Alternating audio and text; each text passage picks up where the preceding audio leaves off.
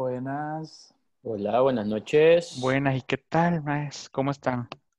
Muy bien, muy bien, aquí.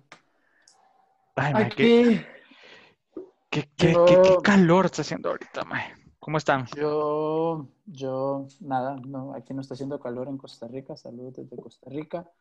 Este, nada, quiero decir que, que disculpas por el, el episodio anterior que, que tuve conflictos. Un día, un día vamos a hablar de eso en un capítulo. No de tu problema de puntualidad, porque eso, o sea, sí, o sea, ese es el objetivo, pero vamos a hablar como de lo que la gente le suele pasar, que le suele, le suele costar, le costar llegar temprano o puntual a algún lugar, y la gente que sufre ese tipo de lugar, como yo, que a mí me estresa la gente impuntual. Un día vamos a hablar de esa mierda. Van a ver. La impuntualidad Sí, la impuntualidad, la gente Sí, que lo tiene sé, lo sé, lo sé, lo sé. puede ser un problema, puede ser un problema, digamos, serio la impuntualidad.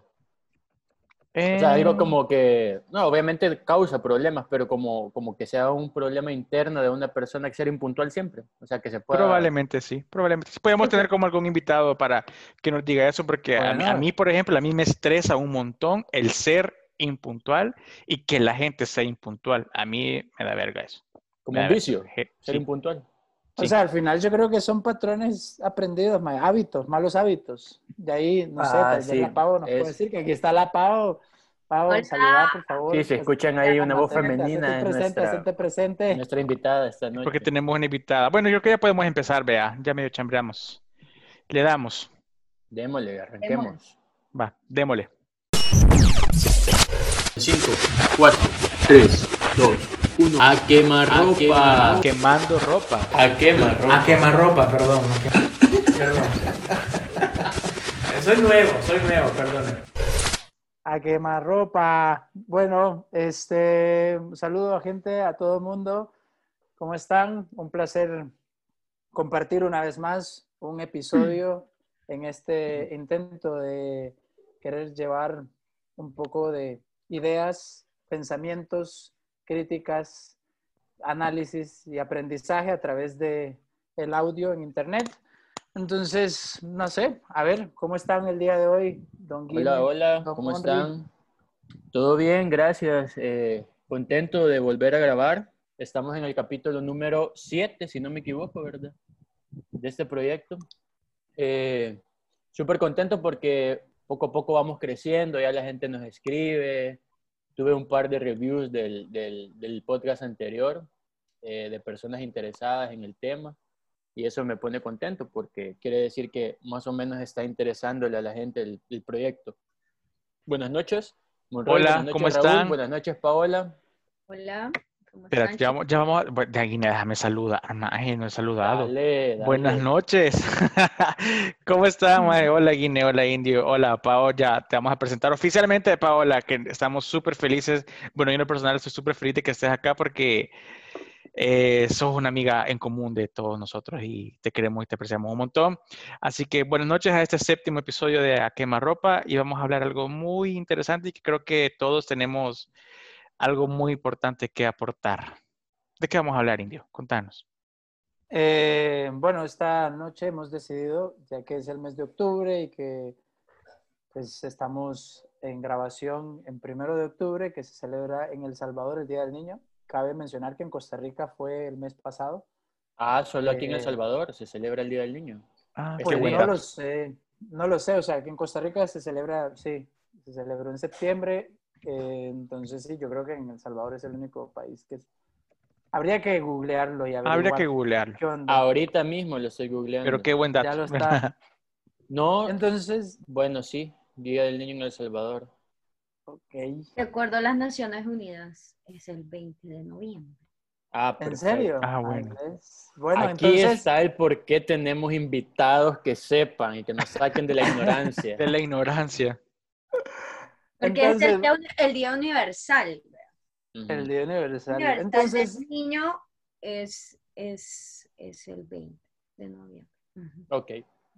perfecto. Bueno, entonces ya ahí como adelantando un poco, vamos a hablar sobre, sobre la infancia. Vamos a hablar sobre la infancia. eh, en la actualidad, cómo se vive desde la generación llamada Z y para eso tenemos a Paola para que nos diga sus pensamientos tanto como profesional, como psicóloga y como desde su perspectiva de vida también. ¿no? Entonces vamos a hablar sobre la infancia y en comparación con la, con la infancia que nosotros vivimos como millennials, los nacidos ahí antes de, en los años 80, antes de los 90, aunque los millennials llegan hasta los 2000 se supone.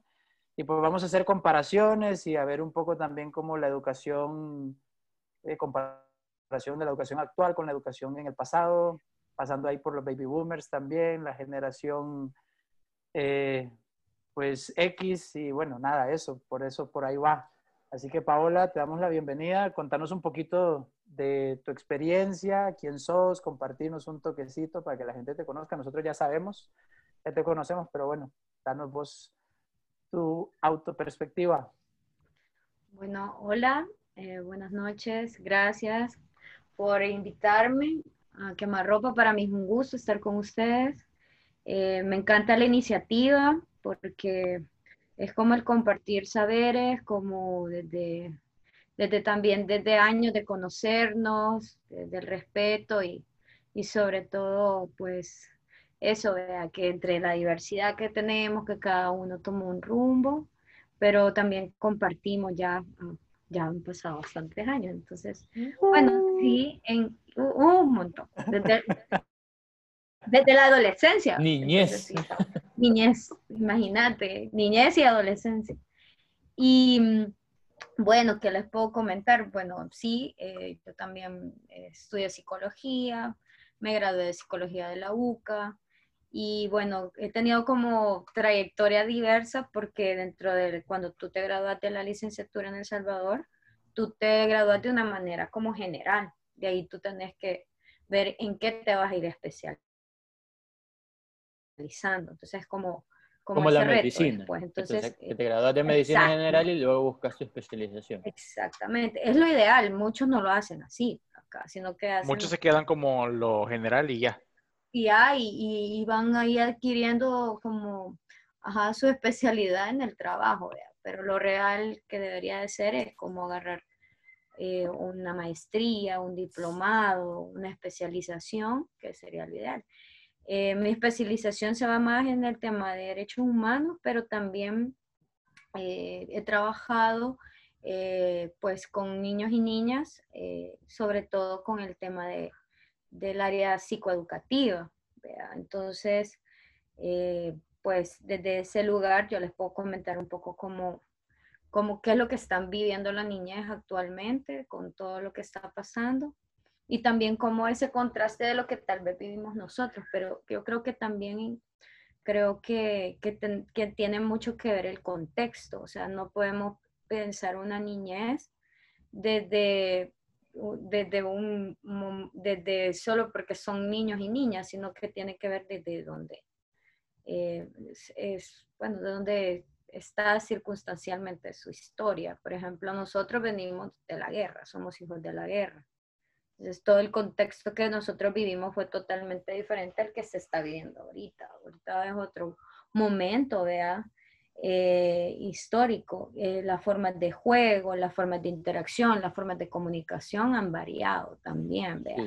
Entonces, yo creo que es eso. Y no sé si tienen alguna pregunta específica o empiezo a hablar así a lo va, así. No, no, vamos, yo, yo sí quiero arrancar como para irle dando forma. Yo primero quería como queremos saber cómo es la infancia en la actualidad, pero antes de que entres en el tema de cómo es la infancia, quiero saber desde la psicología en qué tiempo se abarca la infancia, como si hay un rango de edad o hasta dónde llega la infancia y dónde inicia, para poder arrancar sobre cómo la vemos desde la actualidad, para que tengamos una idea. Lo que pasa es que si lo vemos desde, desde la psicología cognitiva conductual, eh, la niñez empieza eh, desde los 0 a los 11 años, o sea, como lo que decía Piaget, que, que, decía sobre todo de que empezamos como por etapas. Entonces, la primera etapa es la ascensión motora, que viene de los 0 a los 2 años. Entonces, ahí todo lo que nosotros em, eh, aprendemos es gracias a, a mamá y papá, o el cuidador o cuidadora que tuvimos, pudo haber sido abuelito, abuelita, un tío, una tía. Entonces ahí que aprendimos a, pues, a ver un rostro, eh, que al, al, alimentarnos nos sentíamos bien, a llorar si teníamos hambre, a llorar si nos dolía algo, si un, una, un, un pinzazo o algo. Eh, miren, disculpen que el gato anda haciendo un desastre. Le voy a quitar la bolsa. No se preocupe. Estamos grabando en vivo. No te preocupes, no te preocupes. No, eso pasa, pasa, Es que pasa. es terrible, es menta, menta se llama y es así. De verdad, Dale. después, la- todo, dice. o sea, Menta, después le puse Estate quieto, tremenda. menta. Es tremenda, es súper inquieta. Dale, dale, no pasa Dale, nada. tranquila. No pasa nada. Estamos, estamos en vivo y esas cosas pasan. No pasa nada. Ok, entonces lo que les decía, entonces todo ese proceso. Em, para mí, y eso lo he ido aprendiendo también con otra especialidad que saqué, que fue biodanza, y el indio me va a decir si no o sí, porque andamos como en ese rubro, de que eh, si les pregunto cuál es el sentido más largo que tienen los seres humanos, Sentido de. Ajá, los cinco sentidos. El más largo, el más largo.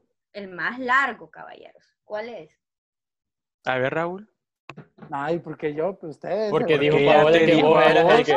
Porque están en un mismo rubro en cuanto a la danza, maje. Sí, yo Para sé. mí sería la vista. Ok, Monri, todos vamos a pasar. Que siento que en, en- en- no sé, que creo que todo es como el todo un poco, pero quizás, sí, creo que también la vista. Ok, y Raúl, ¿qué onda? ¿Qué piensas vos? ¿Cuál es el sentido más largo? El El más- sentido. ¿Cuál Ajá, más de qué? los cinco sentidos. De los cinco ¿cómo? sentidos. De los cinco sentidos, ¿cuál es el sentido más largo? El sentido más largo.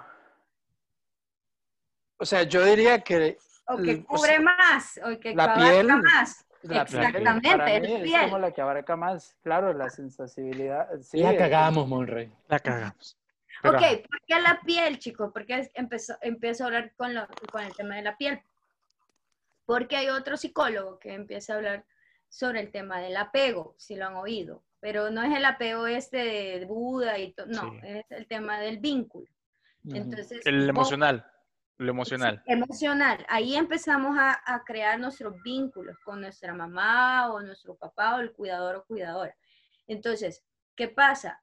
Se pensaba, hay un experimento, si quieren lo google- googlean, eh, de un monito de felpa, eh, un monito de felpa y ponen a la mamá monita real y hay un monito de alambre que le hacen y eh, está la mamá mono.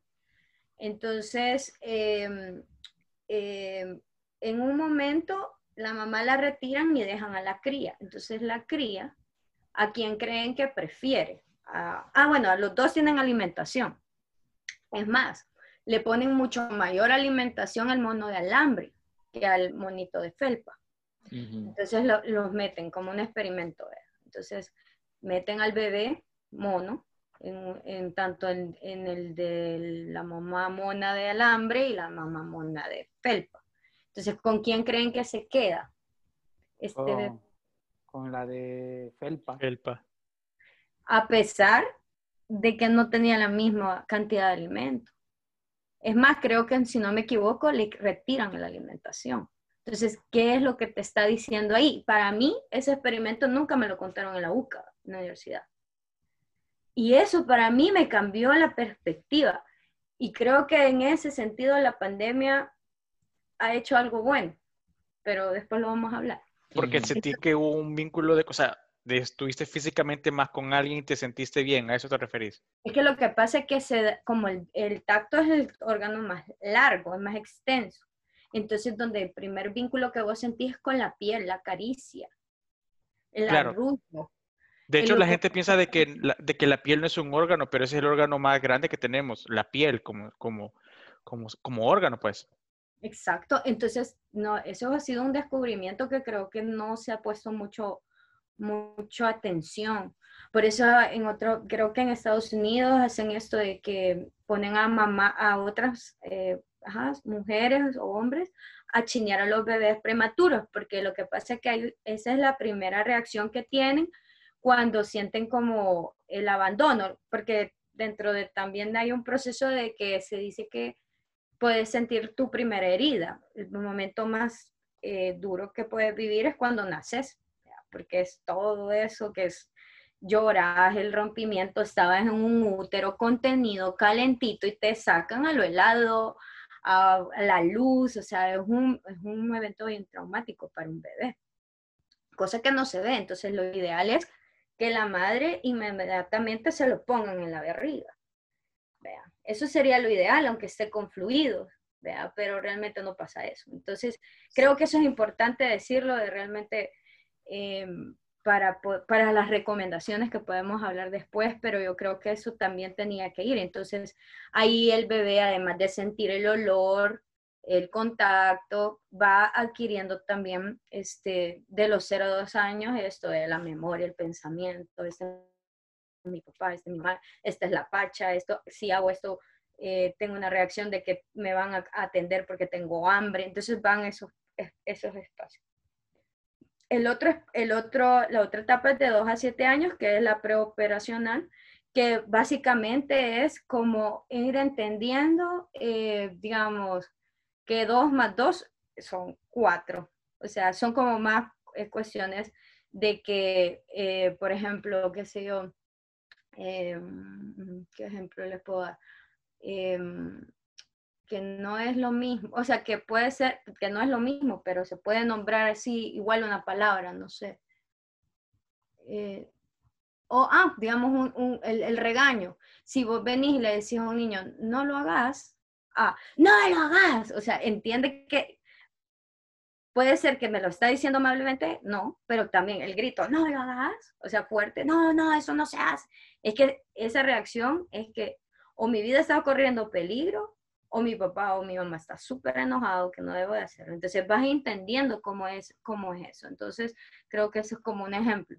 De ahí, operaciones concretas entre los 7 a 11 años, eh, por ejemplo, eh, puede ver cuestiones lógicas, como por ejemplo, em, puede ser, eh, digamos, las estructuras de los rompecabezas, eh, una conversación que te lleve como mayor profundidad. Digamos, hay niños que empiezan a hablar, yo te quiero porque eh, sos mi mamá, yo te además de que sos mi mamá, tú me cuidas, yo me siento seguro. Entonces empiezan a elaborar como conversaciones más profundas. No digo que no antes, pero sí como que empiezan a entender la vida. Y en esta edad también empiezan a entender el tema de la muerte aunque no lo crean. A ese es cuando empiezan a entender y por qué se murió y, y, entonces empiezan a entender como el proceso de la vida, la primera mascota que fallece, o puede ser también, este, pues, ah, que el, amiguito del kinder se va de la escuela y eso tiene un impacto. Entonces, todas esas cosas van. Sí, fíjate que, perdón, ahí metiendo mano. Eh, vieras que Emiliano está justo ahorita en los 10 años, va, bueno, va a cumplir 10 años. Eh, Emiliano es mi hijo mayor.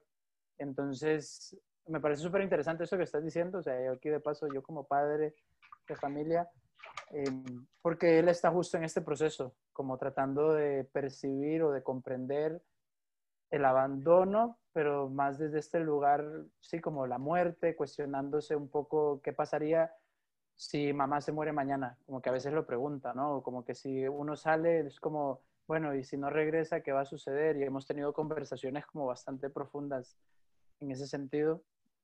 Y nada, es como interesante darse cuenta que, porque a veces uno subestimaría, ¿no? Como a un niño, decir, bueno, sí, un niño, o sea, como que no, no sé, a veces como adultos, me pasaba y creo que me pasó en mi infancia, ahí va la terapia psicológica ahorita, de que las explicaciones que las explicaciones estaban ausentes, o sea, como que no, a uno nada más le decían, ¿no? Como, eh, sí, cállese, o que uno preguntaba, ¿y por qué pasa esto? Porque sí, porque así es y así tiene que pasar y punto, ¿verdad? Entonces, madre, uno crece como en este estado ahí de respuestas eh, nada más del por qué sí o por qué no, y sin ninguna explicación. Y bueno, en mi perspectiva, yo sí creo que es importante explicar, a pesar de que a veces como adultos consideremos que los niños no van a tener la capacidad de entendimiento, pero yo creo que sí logran como comprender y asimilar las informaciones. Sí, me encanta cómo lo explicaste, Paola. O sea, esas etapas de 0 a 2, de 2 a 7, de 7 a 11, yo no las conocía realmente. O sea, que súper bien saber que existen esas tres etapas en la infancia. Yo estoy viviendo la segunda con mi hijo y precisamente también se apega a lo que estás diciendo vos. O sea, el cipote ahorita está en esa etapa en la que está aprendiendo ya un poco más a solo como tacto, vista, llanto, o sea, ya es como que empieza a razonar un poquito las cosas, ya empieza a él entender que, por lo que vos decís, 2 más 2 es 4, y agarra dos manzanitas y si le pones una ya dice que son tres, entonces estoy yo en esa etapa, todavía quizás él no cuestiona mucho, aunque de repente sí son como medio preguntones, pero yo no sé si es porque ahora los niños vienen como más adelantados a, como éramos antes, pero, pero sí, me encantó cómo explicaste esa parte de la infancia y me quedó súper claro, precisamente eso era lo que yo quería para poder arrancar en cómo es la infancia en la actualidad, pues tener muy claro hasta dónde llega la infancia y cómo es que las etapas del niño desde que nace hasta donde termina su infancia, que aparentemente a Emiliano le queda un año de infancia, Raúl. No, momento. Sí. Otra pregunta, ya que estamos así, también clase, también. No, yo les quiero hacer una pregunta. Perdón que te interrumpa, Monroy, que acaban de decir algo súper importante. Se me va a ir porque se me puede ir. Em, ¿A la qué edad deja de ser un niño o una niña? Algo. Sí, no, yo, o sea, por lo que dijiste, pensaría que a las 11, pero me imagino que no, no, es como una edad específica, que es como un manual, ¿vea? que decís 11 y ya, el 12 es, sino que pues depende del comportamiento del niño, cómo ha crecido, lo que ha aprendido. Yo creo que un niño de 8 años puede tener la capacidad de ser un niño porque puede ser súper maduro, inteligente, dependiendo. Yo siempre he creído, y quizás vos me vas a corregir, que todos los niños tienen su propia personalidad. O sea, puedes tener como un parámetro general de todos, pero cada niño es un mundo, ¿me entiendes? Y tienen personalidades, hay unos que son más maduros, otros son más juguetones, otros son más distraídos, otros son más serios, otros son más cohibidos, o sea, yo creería que la infancia depende de cada niño, donde, donde termina. Okay. Sí, creo que, sí. Y, por otro lado, creo que, bueno, los procesos que cada, cada niño, ¿no? La, esto, entrando en tema de la infancia, o sea, los procesos que cada niño vive, pues hacen que que eso, ¿no? Que la infancia se termine más rápido porque pues las condiciones sociales lo obligan o las obligan a crecer, aunque, aunque digamos no han tenido el proceso o la evolución necesaria, pero que la condición social te lleva de putazo a salir a trabajar o no sé, en El Salvador que es tan triste, o en Costa Rica también, que vi las noticias hoy, para que no piensen que solamente en El Salvador pasa, en Costa Rica vi las noticias hoy que una niña de 11 años abusada por su papá, embarazada de cinco meses, más que yo me, me, dio ahí como una cosa en el corazón y en el pecho de tristeza súper fuerte. Entonces, 11 años eh, biológicamente, y según lo que estás diciendo, Pau, sería como empezando, digamos, su adolescencia, quizá. Y, pero ya ella está, ya le, no sé, ya el, el Estado, la sociedad la está obligando, bueno, y el patriarcado a ser una mujer a sus 11 años, que yo digo, madre, qué valor. Pero bueno, nada, perdón. Sí, yo creo, Pablo, de que, bueno, creo que en síntesis, creo que el contexto de cada niño es totalmente diferente. Obviamente, quizás la teoría es de que de los 0 a los 11 años vos puedes ser un niño y puedes disfrutar tu infancia y vivir todo lo que eso conlleva. Pero como dice Raúl, el contexto social es totalmente familiar, también puede ser totalmente diferente que te toque asumir responsabilidades o hacer otro tipo de cosas de que dejas de ser niño. O porque también he conocido casos de que gente que pasa los 11 años y sigue siendo niños, o sea, o se siguen comportando como niños. Entonces, eso creo que es muy importante eh, dejarlo claro porque no, creo que la teoría es 11 años, puede ser, pero no está, o es antes, o a veces hasta se alarga mucho tiempo después. Entonces, el contexto sí es súper importante. Si nos puedes como ahondar un poco sobre eso. A nivel eh, biológico, un niño deja de ser niño y pasa a la adolescencia o preadolescencia eh, con la primera erección. Entonces, ahí, eh, este, y no es una erección de que, bueno, vos, Guinea, vos indios que, que han tenido niños, ¿verdad? porque una niña es diferente. Entonces, no solamente la erección, sino la, la primera eyaculación. Entonces ahí empieza a llegar el proceso de la preadolescencia y la adolescencia, porque estamos hablando de infancia, pero yo creo que es importante decirlo, por el caso también que vos nombrabas, eh, eh, Raúl, de, de esta niña que a los 11 años no quiere decir que no deja de ser niña, ojo. O sea, los niños a los 18 años, vos dejas de ser niño y adolescente, según la ley, El Salvador y estoy casi seguro que Costa Rica. Entonces, Pero, yo estoy, pero esto sí creo que es importante porque son etapas, todos llevamos etapas. Entonces, eh, sí creo que es importante decirlo. Y en el caso de las niñas, de su primera menstruación. Entonces, ahí empieza todo ese proceso en el vello público, el cambio de voz para los niños, este, el crecimiento de pecho, las caderas se ensanchan. O sea, es otro proceso que también no es que a nivel de, que ustedes dicen, el contexto te da para, digamos, el trabajo infantil, vea, o este abuso sexual que pudo vivir esta menor, pero no deja, no, o sea, hay, hay como cuestiones de la personalidad también del niño y la niña, que eso no, no cambia de la noche a la mañana, es un proceso. Nosotros llevamos todo eso en un proceso, pero sí es importante decirlo porque no lo sabemos y es parte de la, de la, de la educación sexual y reproductiva que tienen los niños y las niñas como derecho, ¿verdad? Entonces... Y como papás, por ejemplo, Paola, eh, ¿cómo vos, por ejemplo, podés afrontar a un hijo que ha tenido un, vaya, lástima, bueno, no lástima, pues, pero seguimos hablando del ejemplo que puso Raúl, que lo sacó a luz la niña, por ejemplo, esa de 11 años que quedó embarazada por el abuso de su papá, como vos decís, ella no deja de ser una niña, pero está pasando una etapa que no es de un niño. Exactamente. Ya sea por el camino que ella termine de recorrer esa etapa, vos cómo, cómo abordás como papá o como cuidador o como servidor social a esa niña, o sea, ¿qué le tenés que decir o cómo, cómo, cómo, cómo ves que si esa niña realmente está pasando por el proceso de, o sea, cómo se maneja eso? ¿Cómo se maneja? Primero. Bueno, en ese caso te lo pongo, pero tal vez puedan haber otros casos.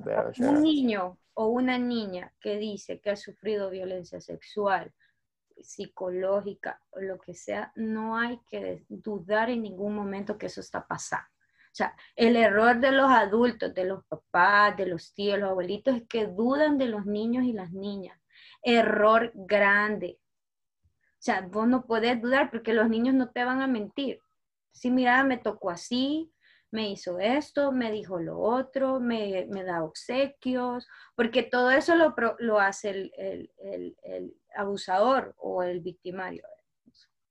Entonces, en primer lugar, y en el caso del ejemplo de Raúl, inmediatamente es la denuncia por parte de la mamá, la tía. Hay que denunciar porque eso va a seguir continuando. Entonces, el, el agresor tiene que sí o sí ir preso. O sea, no hay otra solución. Y ya con el trabajo con la niña, pues es, diferente porque también hay que hacerle un diagnóstico, que ella cuente la historia, se utilizan otros recursos, el dibujo, la pintura, hay otros recursos para que ella vaya, este, eh, también pues, en el caso también de, digamos, una psicóloga que está trabajando directamente eso, digamos, en una institución, tiene que hacer un diagnóstico. Si en dado caso se atiende dentro de la institución gubernamental, por ejemplo, porque es como bien complicada la pregunta si es una psicóloga aparte o si es dentro de la institución. Hay protocolos dentro de las instituciones y pues también puede ser que, que, que pues sí, que, que afuera una profesional lo podría atender, vea, pero también es ese proceso en el que el niño, eh, la niña vuelve a sentir esa seguridad porque perdió la confianza en el, en el adulto, que era su papá. Entonces el apoyo también no solo tiene que ir al psicólogo la niña o, la, o, el niño, sino que también la, la responsable quien va a llevar todo este proceso. Pero lo más importante es que este, este agresor no conviva en la misma casa con la niña, o sea, ya no se puede, se rompió, se quebró el vínculo. El ¿Cómo va a convivir en la casa? Si debería vivir en prisión ese man. Él, tiene que ir, él tiene que cumplir con la ley, o sea, él tiene que ir preso y, eso es penado. El abuso sexual es penado. El abuso psicológico también, el abuso emocional es penado, eh, el físico también, los golpes, todo eso tiene un impacto en la niña bien grande. Entonces, eso, pero nos hemos desviado, pero si quieren Sí, pero no importa. No, pero no, está súper bien, interesante. fíjate que no aquí yo- importa. Y tengo Aquí mil quiero, dudas, quiero, quiero mencionar algo que Raúl hacía énfasis anteriormente, que muchas veces la gente piensa de que porque por ser niño, independientemente de la edad, no le da la seriedad a lo que él pueda sentir o expresar. Simplemente te dicen, ah, es que el niño no entiende, Ah, tiene cinco años, está chiquito, no entiende, seis, siete, diez, once años, ah, no entiende. Obviamente el niño creo que es una esponja todo el tiempo y está captando un montón de cosas y creo que es muy importante saber identificar, como dice Guinea, cada etapa y darle la oportunidad al niño que se exprese, ponerle atención y todo ese tipo, porque todo es como un foco que te pueda decir cualquier cosa que un niño te pueda contar o que no le parece, ah, es que está chiquito, no entiende o no sabe lo que dice o quizás lo vio en alguna película o lo vio en YouTube, etcétera. Pero creo que es muy importante, y más ahora, más ahora porque ahora la tecnología está al alcance de todos, creo yo, y a veces hay padres que no están tan conscientes del control parental de la tecnología que puede haber. Entonces, creo que es importante de ponerle ojo a, es- a ese aspecto. Sí, fíjate que yo creo mucho en lo, o sea, porque a veces como que hay gente que dice, ah, no, sí, los psicólogos, los terapeutas, las terapeutas, los- las psicólogas que dicen que hay que escuchar a los niños, bla, bla, bla. Pero es que es, o sea, digo, es contundente para mí cuando alguien, cuando un- una profesional, una persona profesional dice, sí, hay que explicar, hay que escuchar a los niños, hay que ponerles atención. Y para mí es evidente, o sea, yo hablo desde mi experiencia como padre de familia con mis hijos y los veo, o sea, en el momento en que yo me he tomado el tiempo de sentarme con ellos en situaciones específicas en las que ellos exponen como sus miedos, digamos, incluso sus temores hacia mí, porque, ah, papá se enojó, se exaltó, ¿verdad? Entonces veo la cara de susto, entonces yo digo, bueno, ¿qué pasa? Explícame, vení, sentémonos, hablemos. Es impresionante como darles este espacio de manifestación y de exposición en que ellos puedan externar realmente las emociones que están viviendo. Y a veces, pues sí, como por la vida moderna, ¿no? Como padres de familia, uno, pues no sé, no se toma el tiempo o el chance de escuchar y de realmente, o sea, y de realmente escuchar, pues no digo como, porque a veces uno está, ay, sí, sí, sí, sí, sí, sí, sí, sí, sí. Y sí, bueno, eso, que es importantísimo, tomarnos el tiempo, papás, mamás. Y fíjate que sabes de dónde viene eso. Qué bueno que lo vemos desde el contexto social, porque tiene mucho que ver, no solo el ambiente, el ámbito clínico. Y, y yo creo que el social es muy fuerte, porque, por ejemplo, la frase, a mí me gusta como ir interactuando con ustedes, la frase, cuando seas grande, vas a ser alguien en la vida. ¿Qué dice esa frase? ¿Qué contenido? O sea, óiganla bien cuando seas grande vas a ser alguien, vas a ser alguien en la vida. O en la otra que es parecida es, en la niñez es el futuro del mañana. Es el ¿Qué quiere presente. O sea, no le está dando importancia la etapa ahorita del niño. O sea, ahorita no sos nadie. Cuando sea grande, quizás sí. Exactamente. O sea que no son nada, no existen. No tienen voto, no pueden opinar, no existen. Los anulamos, los invisibilizamos. Exacto, eso es súper malo. O sea, eso no es cuando seas grande, sos ahorita alguien en la vida. Sos una persona que vale, sos una persona que ahorita. O sea, puede ser un niño, pero tenés todo el derecho de opinar, de hablar, de tener miedo, de ser valiente, de ser feliz. Creo que eso tenemos que inculcarle a nuestros hijos desde chiquitos. Sí, sí, en las familias funcionales, disfuncionales, bueno, no sé, creo que eh, es importante tomar la opinión de, de- como miembro de la familia, como que a veces hay temas que se tocan, ¿no? Como que dice, ay, este tema no es para niños, esto no se debe escuchar. Obviamente que, bueno, depende de, ¿verdad?, la calidad de, pero hay cosas, Claro, tomar claro. decisiones en las que se puede tomar en cuenta, ¿no? Como decir, bueno, nos vamos a mudar de casa porque ya no podemos pagar aquí, tenemos entonces, hablarlo con el niño, con la niña, o decir, bueno, nos vamos a separar porque X razón, papá y mamá ya no se llevan, hablarlo desde antemano y explicar, exponer las situaciones por las cuales estamos tomando la decisión de hacerlo, ¿no? y así sucesivamente cosas. O sea, papá está triste, está deprimido. ¿Por qué? Ma- Yo creo que eso es algo importante, decirles a los niños, decir, sí, papá o mamá a veces pueden sentirse tristes, podemos estar mal y decirle, comunicarle, uy, me siento mal hoy, vieras que me pasó esto, esto y esto, pero bueno, hay que y compartirlo porque eso y, no- y ni- y a veces ni se sabe qué, tan, qué tanto le puede ayudar al niño y qué tanto nos puede ayudar a uno. O sea, cuando yo le digo a mi hijo que me siento mal o que no me siento de ánimo, vieras cómo me abraza y, y, y se pone en ese plan de, de, de querer como animarme y uno a veces piensa, qué recurso más lindo el que tengo ahí para que hacerme sentir bien y a Y veces te uno cambia que- el mood, te cambia el y a día y, ya. uno, uno cree que el niño no, no puede entender eso y sí lo entiende. Lo entiende.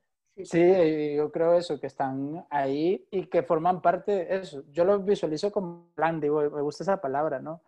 Que somos como un clan y, y cada, cada persona que forma parte de ese clan tiene como, no sé, aporta sustancialmente. Entonces, tanto un niño es una niña que forma parte del clan puede aportar en muchos sentidos a, no sé, a la familia, digamos.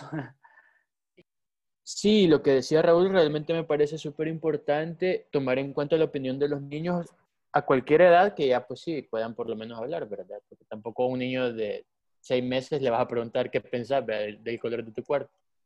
Pero no sé, Paola, me vas a, a decir vos, yo no me acuerdo cómo era de niño, yo no sé si mis papás fueron así. A mí se me encanta preguntarle cada rato a mi hijo cosas, como que si fuera un adulto, a ver cómo me responde, a ver cómo reacciona. Pero ¿será algo de, los, de las nuevas generaciones o crees que los papás de antes, como te digo, como yo no me acuerdo cómo era yo de infante, te- tendría que inventar a mi papá aquí para preguntarle, pero ¿cómo crees que, que, que sea esto que estamos viviendo ahora como padres, Raúl y yo, por ejemplo, con, con- en comparación a antes? Mira, yo creo que como, como las concepciones de la niñez, de lo que habíamos estado hablando, de aún continúan, pero creo que ahora em, en esta generación eh, de nosotros es como que le ponemos mayor atención a como alternativas de, crianza. Eh, por ejemplo, Baby Mozart, todo eso que, que está ahora de como de que todas las mamás hacen y los papás o, o este, también, no sé, cuestiones así como, como que le toman mayor importancia porque tal vez eso es como, eso es una, no sé, yo no soy mamá, pero soy tía y a veces yo digo, ¿cómo me hubiera gustado que me, que me hubieran hablado a mí de pequeña en algunas veces? Entonces, creo que eso, hay una reflexión en todo esto y por eso uno trata de, de no regarla, pues, en el buen salvadoreño, ¿verdad? de no, de no eh, dañar, creo yo que ese es el, el detalle. No creo, no, yo no estoy diciendo que nuestros papás hicieron eso, para nada. Hicieron lo mejor que pudieron y con lo que pudieron. Y eso creo que es un tema para otro, otro, Otro reunión. episodio. Sí, claro. Entonces, pero sí creo que, que nosotros estamos como mayor sensibilizados con eso, porque eh, pues el internet que te dice qué puedes hacer ante la reacción del niño o este, esto, como esas preguntas que, bueno, a nivel personal yo me las hago, ¿cómo me hubiera gustado que me dijeran a mí? Vea. Todas, cuando dicen los niños, no puedo. Hace poco, Monroy me decía, eh, contaba alguna experiencia, chivo, una experiencia para mí podría ser de que mi sobrina decía, no puedo, no puedo, estábamos haciendo un juego y me decía, no puedo. Claro que puedes, tú puedes. Si vos crees, lo puedes hacer. La nena tiene dos años, o sea, y lo hizo y, ¡ah! y, se le celebró. En otra, puede haber sido otro momento, eh, no puedo, puedo ah, hacer, ah, hacerle huevo, vea, o hay qué hacer, vea, o no le contesto. Entonces, yo creo que estamos, yo a nivel personal, yo no te puedo decir así como, como muy de, ajá, como receta de cocina que está pasando, pero yo creo que ese es un elemento que todos hemos ido pensando cómo nos hubiera gustado. Entonces, o qué cosas eh, le hubiera gustado ir a, el, Guine chiquito, cómo te hubiera gustado que te trataran. A mí me pasa. Entonces, o, o, entonces, eso es como yo no quiero que, digamos, si vos sufriste mucha violencia física, este, obviamente a mí me cachimbeaban, bicho, o sea, sinceramente. Entonces, yo no quisiera que, que a Emma le pasara eso. Pues. Entonces, yo trato de que esto no sea, que no, que no se repita. Entonces, porque hay mayor niveles de conciencia en esa área. Entonces, yo lo veo desde ese lugar. Está bueno que le preguntes cosas como adulto, a ver cómo reacciona. Te aseguro que te contesta. Claro, cosas que ni te contesta. la esperabas. Claro, si, so- si son un mundo los niños, la cabeza de los niños, si uno los explora, puchica, o sea, te dicen cosas que vos se quedas, wow. Sí, la vez que está, le voy a contar una experiencia así chiquita. Estábamos viendo para dormir, para, para irnos quitando la tele, porque eso es de familia. O sea, ver televisión no es porque, ay, hoy todo el mundo ve tele y celular. No, nosotros desde chiquitos hemos, nos hemos acostumbrado a dormirnos con la tele encendida. Y empezamos así con el niño y hemos querido como írselo quitando por, por cosas de que Caro y yo estamos tratando. Y ahora lo que hacemos es que nos ponemos a ver fotos en el celular los tres. Fotos de las cosas que hemos hecho, ¿verdad? Y estamos pasando fotos y el niño va preguntando. Entonces estaba una foto, fíjate, bien interesante porque eh, una foto salíamos los tres, ah, mira, que te acuerdas que ahí estábamos, ah, sí, sí, me acuerdo.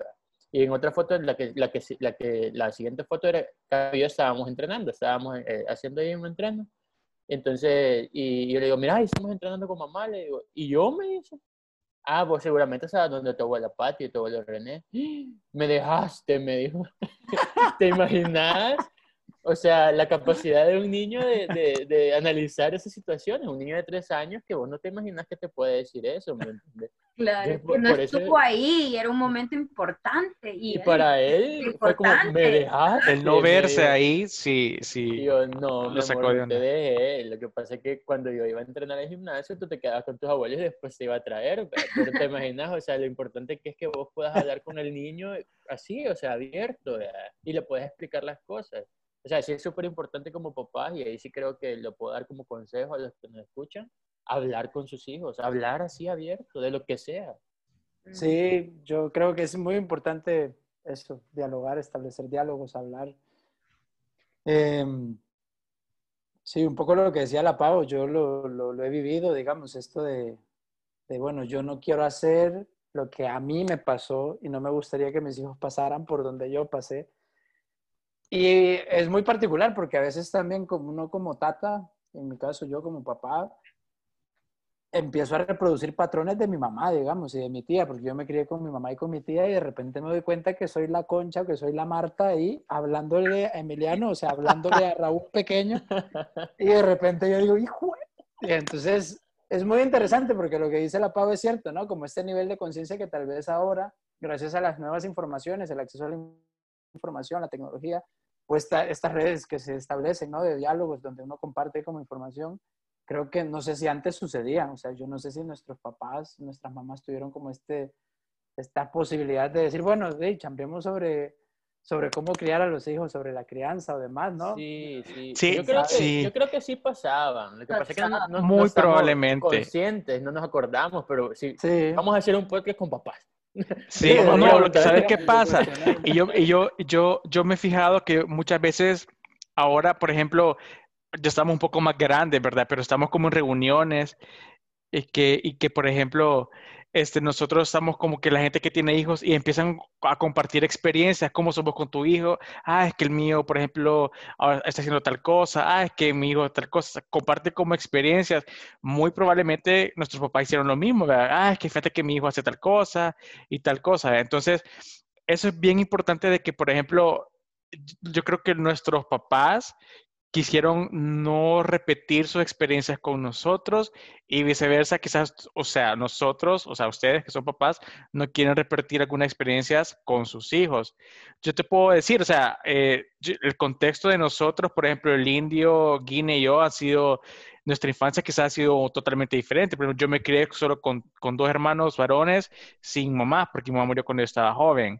El contexto de Raúl fue diferente, el contexto del indio fue diferente, pero te puedo decir de que mi infancia fue feliz. Yo, mi infancia fue súper feliz, no perfecta, pero fui un niño feliz, ¿me entendés? Entonces, creo que es bien importante decir eso de que eh, el contexto es diferente y yo creo que los papás, como dijo la Pau en su momento, hizo lo que pudo, nuestros papás hicieron lo que pudieron, como pudieron y creo que trataron de darnos lo mejor.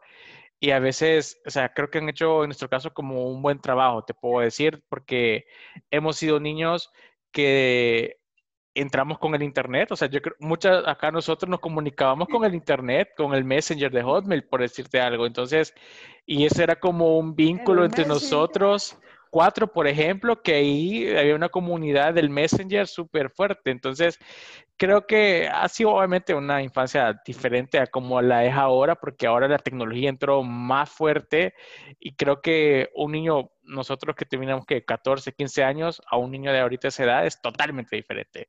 Eso para mí es la naturaleza del ser humano, o sea, yo creo que el ser humano por naturaleza va a querer ser mejor siempre, en todo aspecto. Entonces, por ejemplo, lo que decíamos Roy, nuestros papás querían ser mejores papás de los que mis abuelos fueron con ellos. Ahora nosotros queremos ser mejores papás de los que nuestros papás. Y eso no quita que nuestros papás hayan sido malos, pues simplemente que uno quiere ser mejor. Y yo esperaría que mi hijo aspire a ser mejor tata de lo que yo estoy diciendo ahorita. Entonces, esa es la naturaleza del ser humano, creería yo, a, mejor, a tratar de mejorar todo.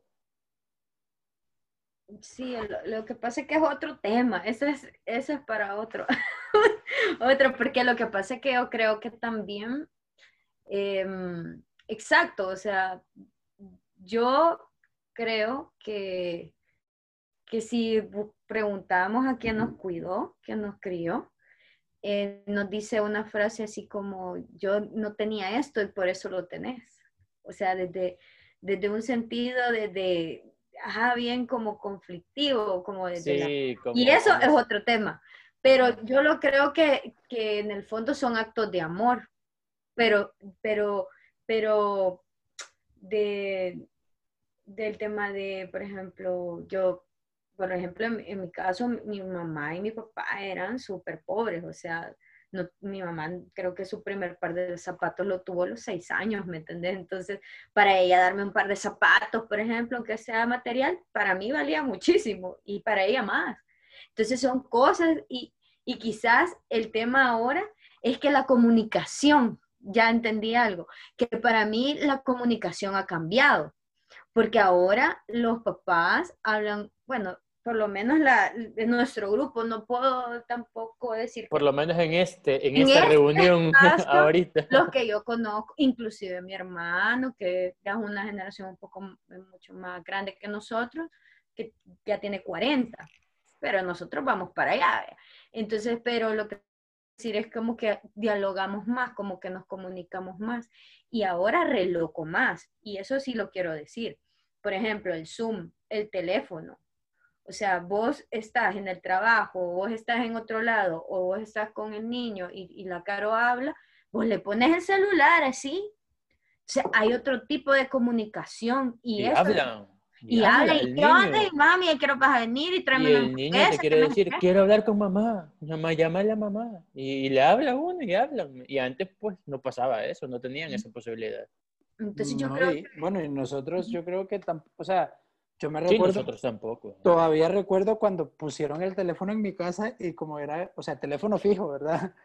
Como que era bueno, sí, van a poner teléfono fijo y entonces yo tenía, yo no sé cuántos años tenía, yo sé si tengo esa memoria de que uno tenía que esperar el pi para poder marcar y, o sea, y como que me decía mi mamá, bueno, pero eso solo cuando te den permiso de hablar puedes usarlo, no sé qué, y no se puede usar y nadie, tenés que, no sé, o sea, como una restricción hacia el teléfono, porque era como algo para los grandes, digamos. Y ahora sí, bueno, eso no, muy particular como que lo mencionas, Pau. Sí, totalmente. Eh, no sé, por, pero no sé si Monroy iba a decir algo, ¿no? ¿Monroy? No. no. Ok, entonces yo creo que, que creo que es importante eh, por la pregunta que me, hice, que me hacían, como esta generación y las demás, para mí ese es un cambio totalmente diferente.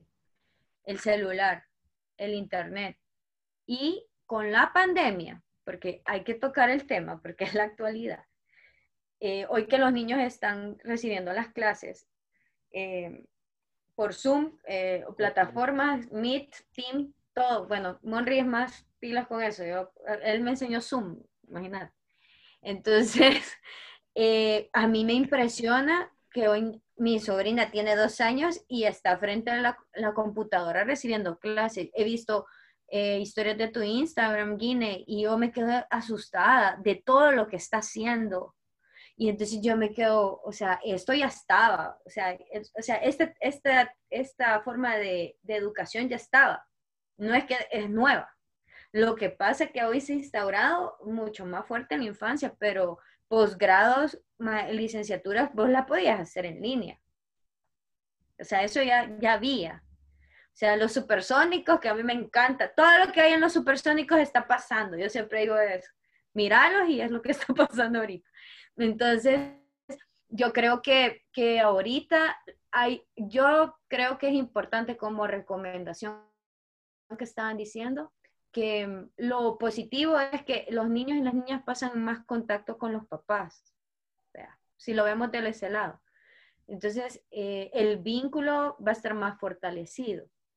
Lo otro es que, que lo que, y por favor, de verdad, un así recomendación, háganse muchas así caricias, que lo, soben a sus hijos, porque de verdad, aunque ustedes crean que, bueno, y eso que tiene que ver con todo eso, ¿cómo no? Porque ahí también es con lo del tacto que yo les decía, el contacto ese es sumamente importante y sobre todo unido a la comunicación ver- ve- verbal y la no verbal, no se imaginan. O sea, eso podría seguir continuando porque es importante la caricia, eh, eh, porque tiene que ver también cómo, cómo nos, nos contuvieron cuando éramos bebés, cuando estamos grandes, vos ya sabes cómo contenerte vos solo, por eso es importante.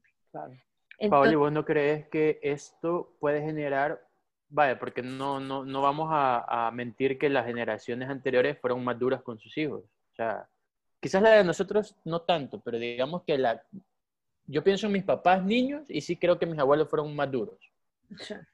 Ahora, ¿vos no crees que esto, y ahí sí me la vas a decir vos como profesional, porque yo, perdido, esto no crees que hace más frágiles a los niños? ujú. O sea, es una pregunta, o sea, Ah, los hace más frágiles. Mira, si eso es lo, es, el- es lo que te estaba queriendo decir, creo que, que, que yo creo que al contrario, porque, por ejemplo, el tema de que, digamos, los niños duermen en la cama con los papás. ¿Qué- ¿Quién está pasando eso?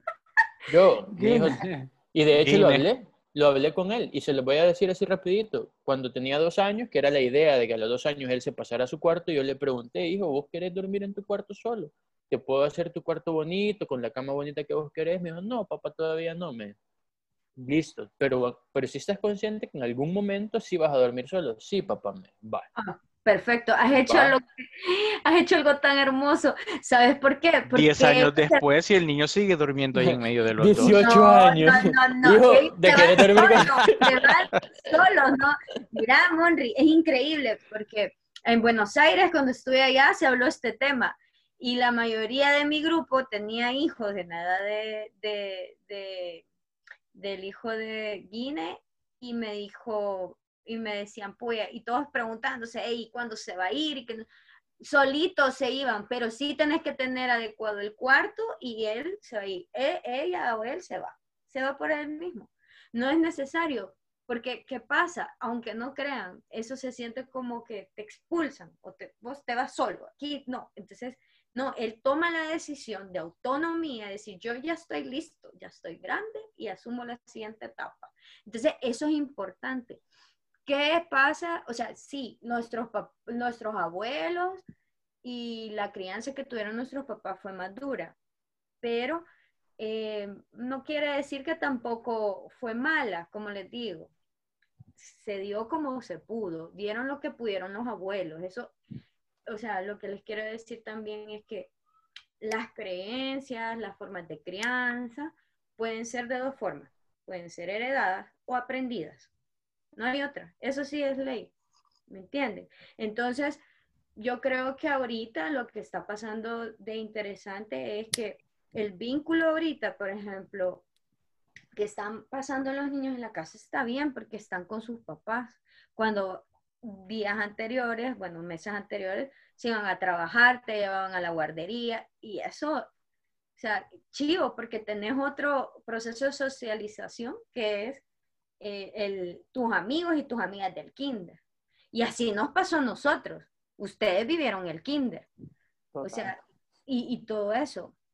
Pero yo creo que el- yo no puedo decirte que tal vez me puedo equivocar, mm, soy humana, pero yo sí creo que es importante en lo afectivo, porque me vas a decir que cuando tu papá o tu mamá te daba un abrazo no te sentías, o que llegaba y te decía, o iba a los campeonatos, o cuando ganaban alguna medalla o algo, ustedes y que, y que estuvieran ahí, eso también es afectivo, la Sí, presencia. Pau, pero por ejemplo, vaya, ¿qué opinión tenés vos de la generación de cristal? ¿De dónde viene esa generación? Existe una generación de cristal ahorita súper frágil, o sea, no le puedes decir nada a nadie porque se ofende, ¿me entendés? Se- se- o sea, ¿de dónde viene esa generación? ¿Por qué se está dando esa, esa, es- esa, esa situación? No te estoy diciendo que es porque eh, ahora los tontos son aguados, no, no, no, no estoy diciendo eso, pero ¿a qué se debe eso? A mí me da temor, como papá te lo pregunto, porque me da temor que, que mi hijo va a entrar en esa generación de cristal. Eh, Una generación bien frágil, que, que, no, que quizás en algún momento no pueda tomar decisiones, que en algún momento esté acostumbrado a que todo le, le hagan, le den y, y no, no, no tenga ese carácter, personalidad. O sea, me da cierto temor, ¿me entiendes? Entonces, ¿Qué puede ser? O sea, ¿qué puede ser que esta generación de cristal que, está, que estamos viviendo ahora, de los niños adolescentes, eh, ¿qué, qué lo está creando? Pues, porque no, hace, no, no se veía antes tanto como ahora. Es que yo creo que el castigo es una cosa, los límites son otra, porque estamos hablando de cómo nos criaron. Entonces claro. yo creo que son dos Ah. cosas totalmente diferentes.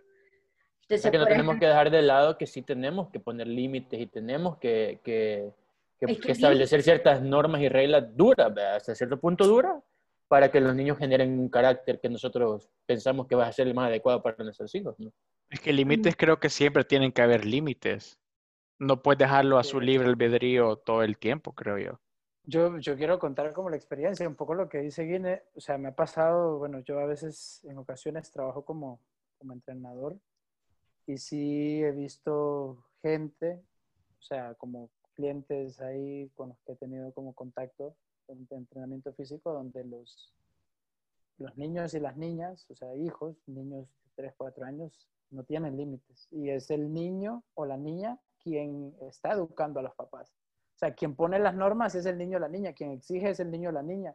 Y los papás, ay, sí, sí. Yo lo sí, súper ay, he visto, Ay, yo, yo, yo, yo. Ay, sí, Ay, hoy, sí, hoy sí, se, sí. hoy se ofenden porque los regañan en el colegio y en el colegio no les pueden decir nada más. O sea, y eso No, para mí no está bien, no, no es Pero yo creo que, y vieras que yo en ese, en ese, desde esa perspectiva, yo sí creo que es importante, yo sí regaño, porque tengo que decir que soy regañor. sí. ¿son bien? y- Son los límites. Y pongo, sí, le pongo límites a Emiliano y a Román, o sea, a ambos, o sea, de todo. Y les explico por qué motivo es el límite. O sea, desde la comida, que yo sí considero que hay como el valor de, de apreciar los alimentos, digamos, que es algo como muy básico. eh, para mí, ¿no? Que es como comerse lo que hay en el plato, apreciar de que si es arroz y frijoles, pues costó, costó por ganarse ese poquito de arroz y frijoles que hay y que por lo tanto, pues sí, hay días que puedes comer algo distinto, pero si es lo que hay de comer, pues hay que comérselo. Entonces, desde ahí hasta cómo uno saluda a personas que acaba de conocer, o sea, digo, cosas como para mí básicas, ¿no? Que hay gente que, que ya no, que, se- que el niño pues hace lo que le dé la gana. Entonces, eh, sí, Sí, hay gente que creo que le vale verga. O sea, gente de que simplemente consienten un montón al niño, más y, y es el típico niño que hace berrinche en una fiesta, en el súper, más y que te hace el drama, más y que puta, vea. Entonces, yo creo que ahí es lo que dice la Pau. Hay que saber poner límites y todo porque no, no va a ser un niño, el típico niño que dicen el niño malcriado. Entonces, obviamente es malcriado porque lo estás malcriando. O sea, no es por el malcriado por contestón, sino que porque estás malcriando su comportamiento. Lo que decirle todo así. O sea, eso no es, o sea, eso no es amor. O sea, eso es negligencia. O sea, porque vos tenés que ponerle límite. O sea, saber que, por ejemplo, que, que quiere tocar el fuego, ¿va? que esa es una de que todos los niños y las niñas pasan, que quieren meter la mano ahí, vea, ahí, no, te vas a quemar, te vas a quemar, y les vale. Entonces, pero si vos le hablas con un tono que no necesariamente le, que le vas a romper el tímpano, no, te va, por ejemplo, yo, yo lo estoy haciendo suave, pero no te vas a quemar, es peligroso, te va a doler, vea, y se quedan así, ok, vea. Algunos no hacen caso, se queman, vea, plug. Pero, ya- pero eso pasa también. Aprenden del vergas. Es que eso Aprenden- pasa. A veces cuando Ajá, le decís podés. no a alguien, es el- lo contrario, hacelo. Creo que eso es como que, no sé si es que tan normal es cuando te prohíben algo, es como que por llevar la contraria, hacelo. Y pasa a veces de adulto también. Yo Sí, tengo eso la regla, vaina de la, la regla de las tres advertencias, le llamo yo. Te vas a caer ahí, una. Va, te vas a caer, ten cuidado, dos. Va. La tercera ya no le digo nada, pum, el vergas. Obviamente hay situaciones donde sí no lo puede dar, ¿verdad? pero... Ajá, Pasa, pero, pasa, pero- pasa de adulto también. Te dicen no, te están di, di, di y lo haces. Pero fíjate que yo ahí quiero hacer como una observación, porque ahorita como con esto del no, ¿verdad? Que es muy interesante. Yo no sé si será cultural. O sea, yo he tenido chance como de estar en las Europas ahí buen rato. Tengo una relación con, con una persona de allá. Maje, y es culturalmente es otra historia, digamos. O sea, la gente allá dice no, establece límites y el no es no. Y desde el inicio, desde el primero, ya. Y yo creo que culturalmente nosotros sí estamos muy acostumbrados a este juego, a este teje y maneje, como que sí, pero no, pero es que tal vez, pero es que tal vez mañana, pero... Y mucho, y mucho viene de, pues eso, ¿no? Como de esta cultura ambigua en que a veces necesitamos como establecer directamente, ¿no? Con claridad lo que uno desea y lo que, lo que se tiene como que establecer. Y creo que, bueno, en los niños es muy distinto, porque los niños, pues obviamente que siempre van a, a llevar al límite eso, probar el límite máximo que uno como papá o como mamá puede dar. Entonces, ahí es donde uno tiene que ya ponerse severo o severa, digamos, y decir, bueno, rigurosidad y decir, "Mae, ya, dije la palabra y usted no hacer más nada y punto.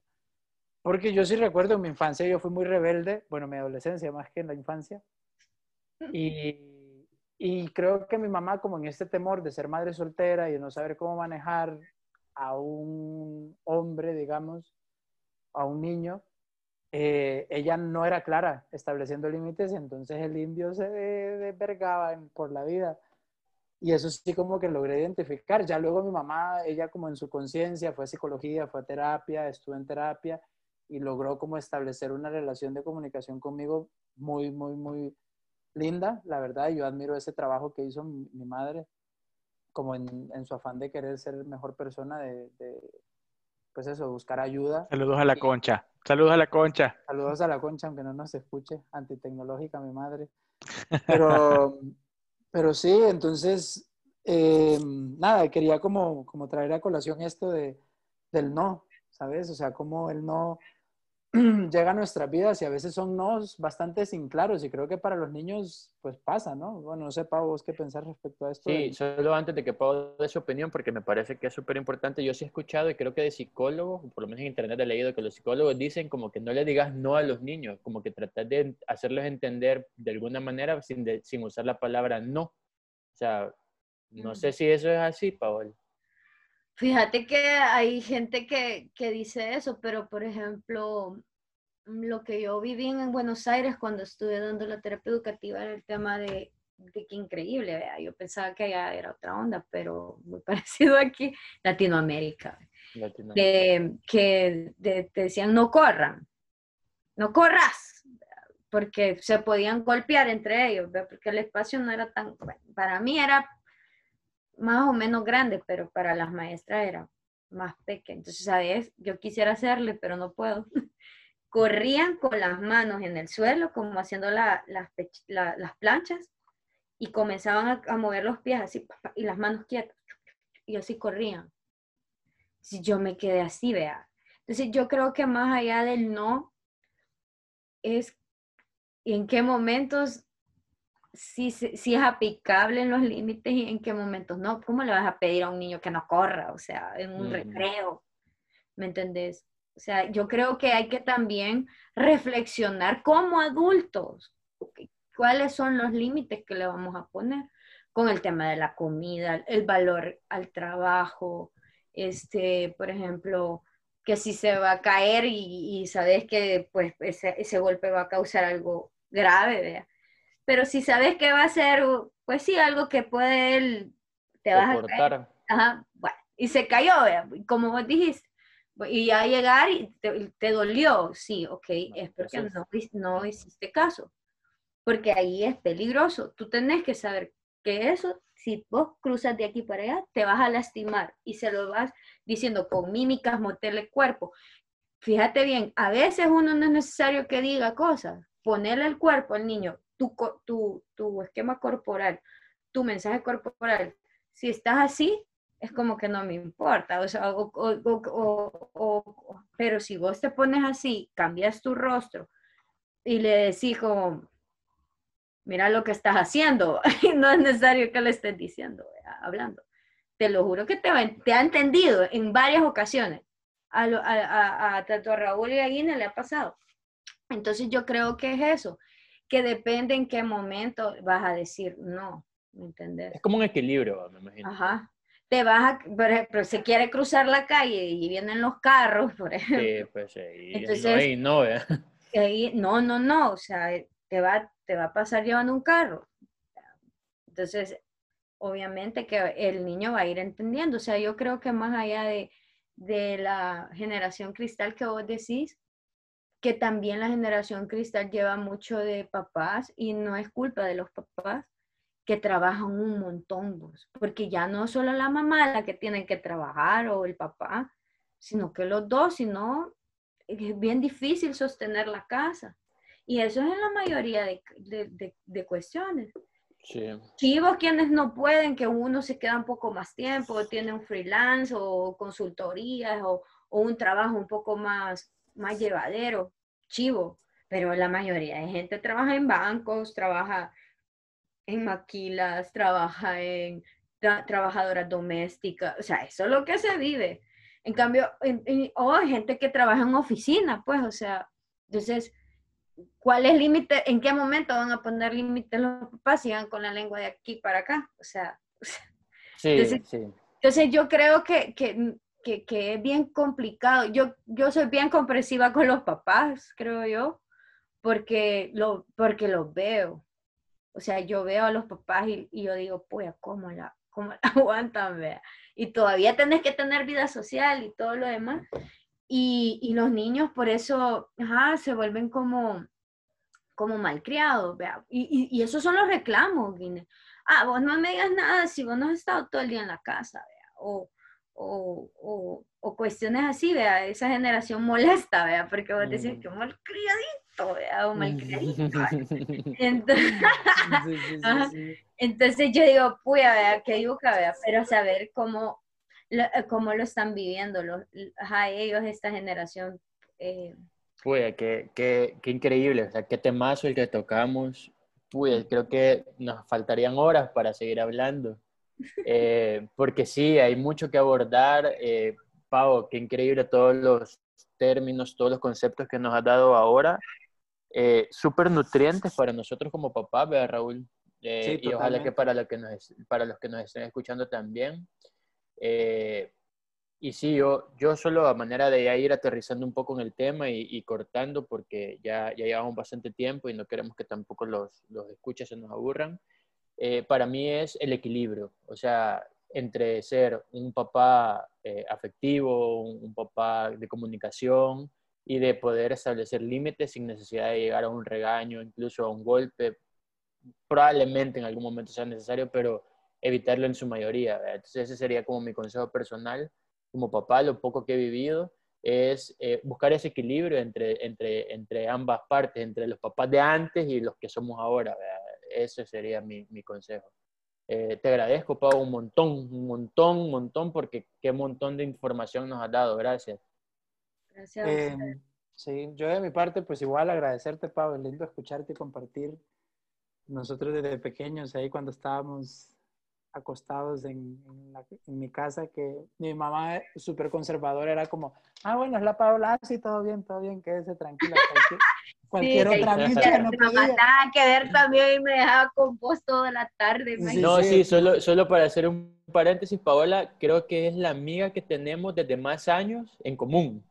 Sí, Creo sí, que es Sí. la primerita amiga que tenemos Sí, desde Total. escuela, o sea, Sí, desde los 14 o 13. Antes, como 13, 13, creo yo. Sí, sí, 13 sí, ahí, años. Sí. 12, 13 años.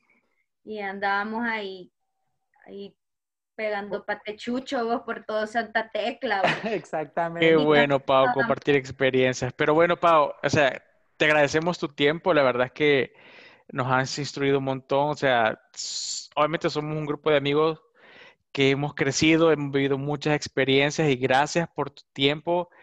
Este sí nos instruiste un montón. Un montón. O sea, tocamos temas de que quizás lo, lo dábamos por sentado, creo yo, o, o simplemente adquirimos conocimiento nuevo. Así que muchas gracias por tu tiempo, Paolita. Y yo creo que de aquí surgieron varios temas que vamos a seguir tocando en, en otros podcasts. Yo creo que eso es como lo importante de esto, porque surgen, van surgiendo más temas y que vamos a ir tocando y tocando. Así que gracias, Pau. No sé con qué algún mensaje que querrás cerrar. Eh, pues agradecerles a los tres. De verdad que la amistad que tenemos es grande y siempre los tengo en mi corazón y siempre nos hemos ido viendo en varios países y eso me gusta y espero que continuemos. Con respecto a lo que hablamos hoy, eh, creo que, que es importante como papá, vea, eh, que, que lo primero que pongan sea como, como el corazón vea, y, y el equilibrio en, la crianza y sobre todo eh, sigan dialogando con su niño interior. Ahí está la respuesta, porque este, se conecta con el niño, de, de- el, niño el niño interior de sus hijos. O sea, ahí es la conexión más pura, más transparente y la que lleva límites, la que lleva amor, la que lleva vínculos y apegos seguros, o sea, positivos, y que eh, pues ir transitando, vea, transitando, eso toca, vea. Gracias, Pau. Gracias. Pau. Muchas gracias. Raúl, vos, algún, algún mensaje final. Eh, no, en realidad, pues ya lo dijimos todo, agradecer, siempre agradecidos con la vida, agradecido con Dios por la oportunidad que nos da de compartir y que la información siga fluyendo para que podamos evolucionar como seres humanos y que el amor prevalezca ante todo. Así que Sí. Yo, Nada, como siempre, quiero cerrar eh, diciéndoles a los que nos escuchan, si se quieren sumar, nos escriben, si quieren proponer algún tema, son bienvenidos todos los que quieran platicar con nosotros. Esto es entre cheros, unas cervecitas y a platicar, platicar, platicar para nutrirnos de las personas que saben. Gracias, Pau, de verdad, qué gustazo hablar con vos, qué increíble que después de tantos años podamos tocar todos estos temas ya como profesional vos y nosotros eh, podernos nutrir y poder tomar toda la información que nos das. De verdad, muchas gracias. Qué bueno, Monri, qué bueno, Indio, que pudimos grabar este programa, este otro episodio. Así que súper feliz de este séptimo episodio. Gracias. Nos vemos en el próximo, la próxima nos semana. vemos. Nos Adiós. vemos. Chao. Buenas noches. Nos escriben, nos escriben, nos escriben. Si llegaste hasta aquí es porque seguramente te echaste todo el episodio del podcast. Muchas gracias por escucharnos y te esperamos la próxima semana con un nuevo tema en A Quemarropa.